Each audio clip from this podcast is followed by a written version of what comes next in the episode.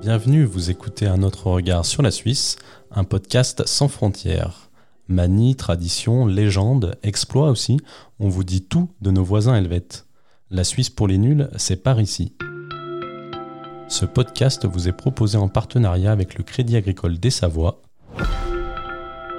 Vu la météo, la période est vraiment propice pour s'installer au bord du Léman en contemplant l'horizon par exemple. Ce peut aussi être un bel endroit pour écouter un podcast, le nôtre par exemple. Aujourd'hui, on vous emmène à la découverte de la seule île habitée du Léman. Au cas où vous ne le sauriez pas, le lac, qui est un, des plus grands d'Europe avec ses 72 km de long, compte 5 îles au total, mais une seule est habitée donc. L'île de Salagnon, c'est son nom, est énormément photographiée et en jette avec sa villa florentine, généralement bien connue des Suisses, car c'est un peu la carte postale du Léman, reproduite par exemple sur de nombreuses illustrations et même un timbre postal. Pourtant, avant le XXe siècle, de cet endroit n'émergeaient que quelques rochers, et dans son histoire, les surnoms qui lui ont été attribués ne pouvaient vraiment pas laisser penser qu'elle serait aujourd'hui associée à une image de carte postale. On l'appelait ainsi, par exemple, l'île aux cygnes ou l'île aux rats.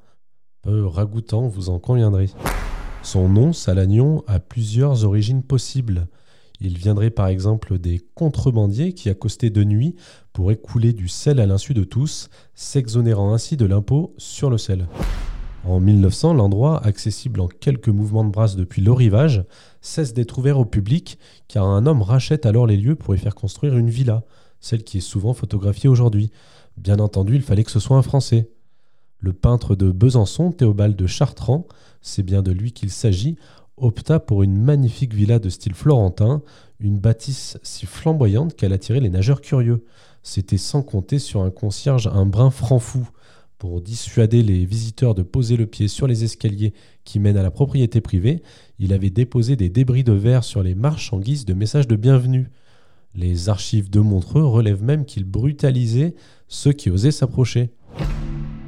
Changeant de propriétaire au gré des décennies, l'île reste donc aujourd'hui la seule habitée sur le lac Léman, et si elle est toujours privée, espérons que si on tente une approche à la nage, il n'y ait plus de concierge aussi zélé pour nous chasser. Vous venez d'écouter un autre regard sur la Suisse, un podcast du Messager. Dans notre prochain épisode, nous évoquerons des attractions suisses hors du commun. D'ici là, vous pouvez suivre l'actualité au savoyarde et frontalière sur le messager.fr.